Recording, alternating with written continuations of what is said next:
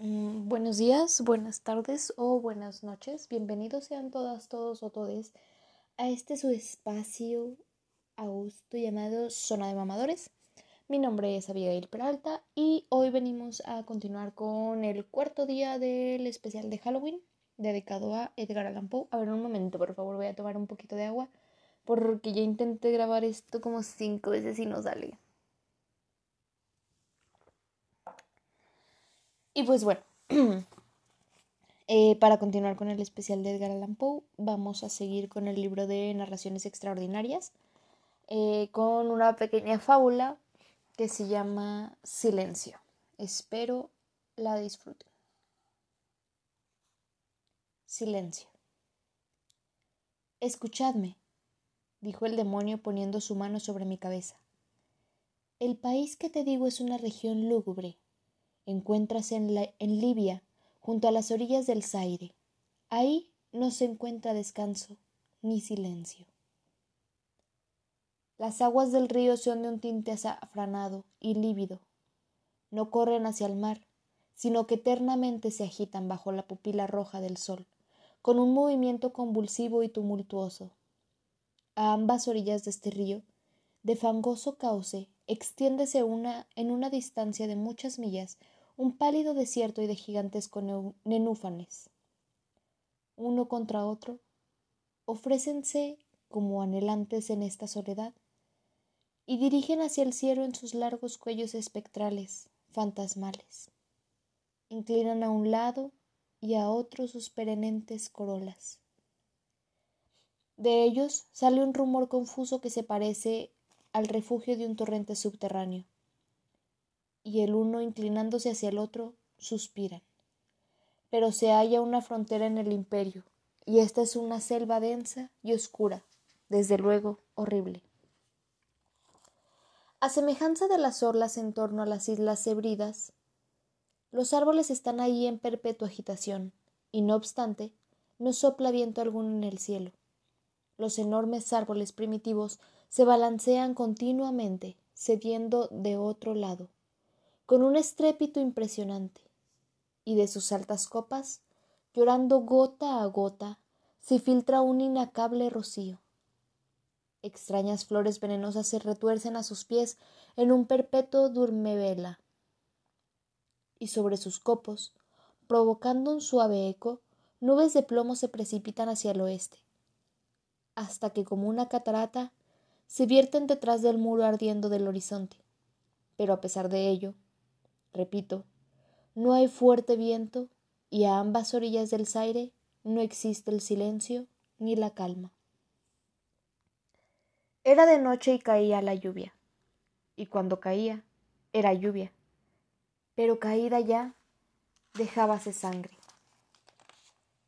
Encontrábame en medio de una marisma y cerca de los nenufares gigantescos y caía la lluvia sobre mi cabeza en tanto suspiraban los nenúfares, el cuadro era una desolación solemne.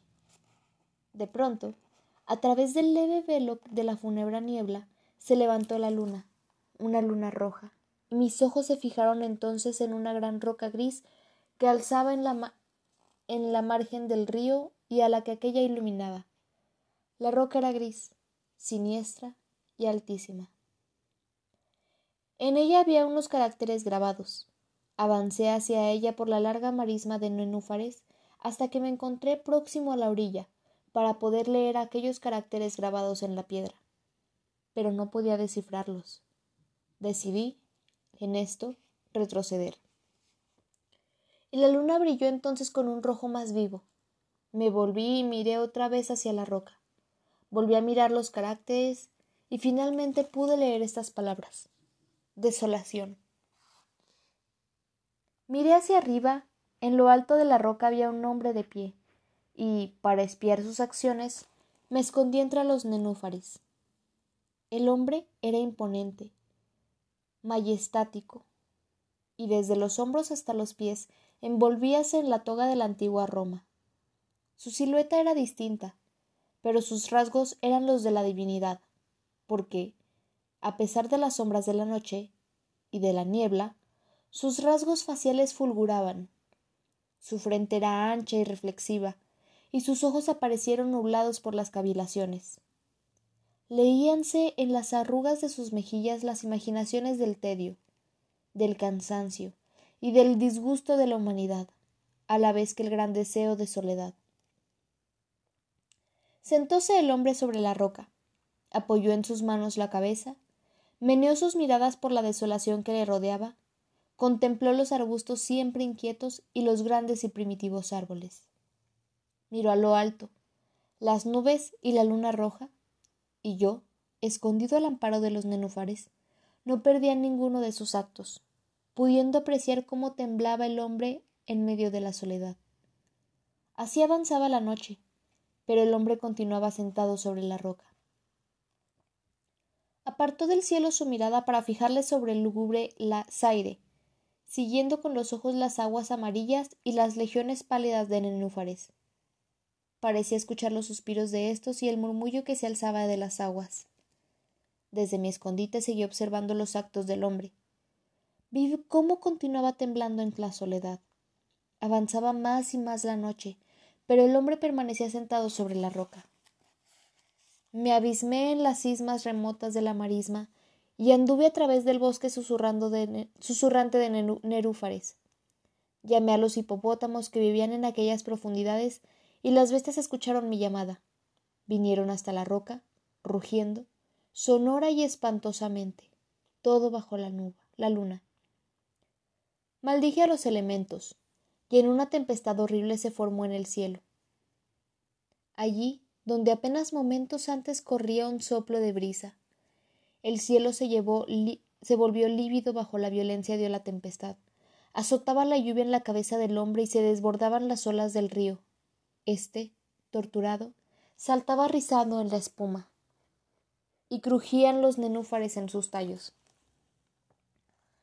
El bosque se agitaba al viento, se derrumbaba el trueno, centelleaba el relámpago, y el hombre, amo siempre, temblaba en la soledad sentado sobre la roca.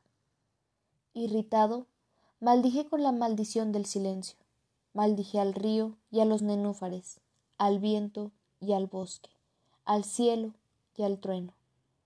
A los suspiros de los nenúfares entonces se tornaron mudos, y cesó la luna en su lenta ruta, por el cielo. El trueno expiró y no centelló el relámpago. Quedáronse ciertas nubes, quietas. Descendieron las aguas de su lecho y cesaron de agitarse los árboles.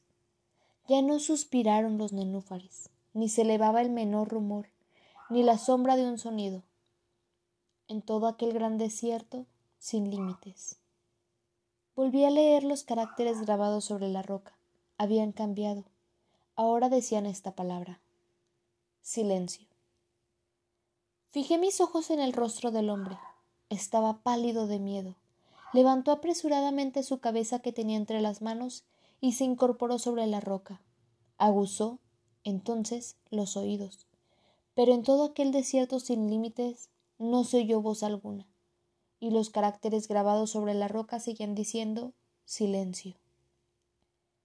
El hombre se estremeció y volviéndose de espaldas, y huyó lejos, muy lejos, apresuradamente, y ya no le vi más. Se encuentran bellos cuentos en libros de magia, en los tétricos libros de magos, en esos libros que están encuadernados en piel, Digo que hay ahí magníficas historias del cielo y de la tierra, así como del fiero mar, como de los genios que se han reinado sobre él, sobre la castigada tierra y acerca del cielo sublime. Hay, asimismo, grande sabiduría en las palabras que han, han sido dictadas por las sílabas, y sagradas cosas fueron escuchadas en otro tiempo por las hojas sombrías que temblaban alrededor de la dónana. Pero tan cierto como que Alá está vivo. Considero a esta fábula que el demonio me hizo ver cuando se sentó a mi lado en la sombra del sepulcro como la más maravillosa de todas. Y cuando el demonio hubo concluido de guiarme, se hundió en las profundidades del mismo sepulcro y comenzó a reír. Yo no pude reír con él, provocando sus maldiciones. Y el búho, que continuó en el sepulcro por toda la eternidad, salió de él y púsose a mis pies, a los pies del demonio, y le miró a la cara fijamente. Esta fue la pequeña fábula de silencio de Edgar Allan Poe en narraciones extraordinarias. Ah, eh, espero que estén disfrutando de esta pequeña sección de, de narraciones. No sé si debería buscar como cosas más largas para que no duren cinco minutos y ya. Pero pues ustedes díganme, cualquier duda, comentario, sugerencia es bienvenido. Me pueden encontrar en Instagram como Patosabi y espero que hasta el momento hayan estado teniendo una semana bastante spooky y que les estén, les gustando los, los cuentos de Edgar Allan Poe. Nos escuchamos mañana y pues here ya.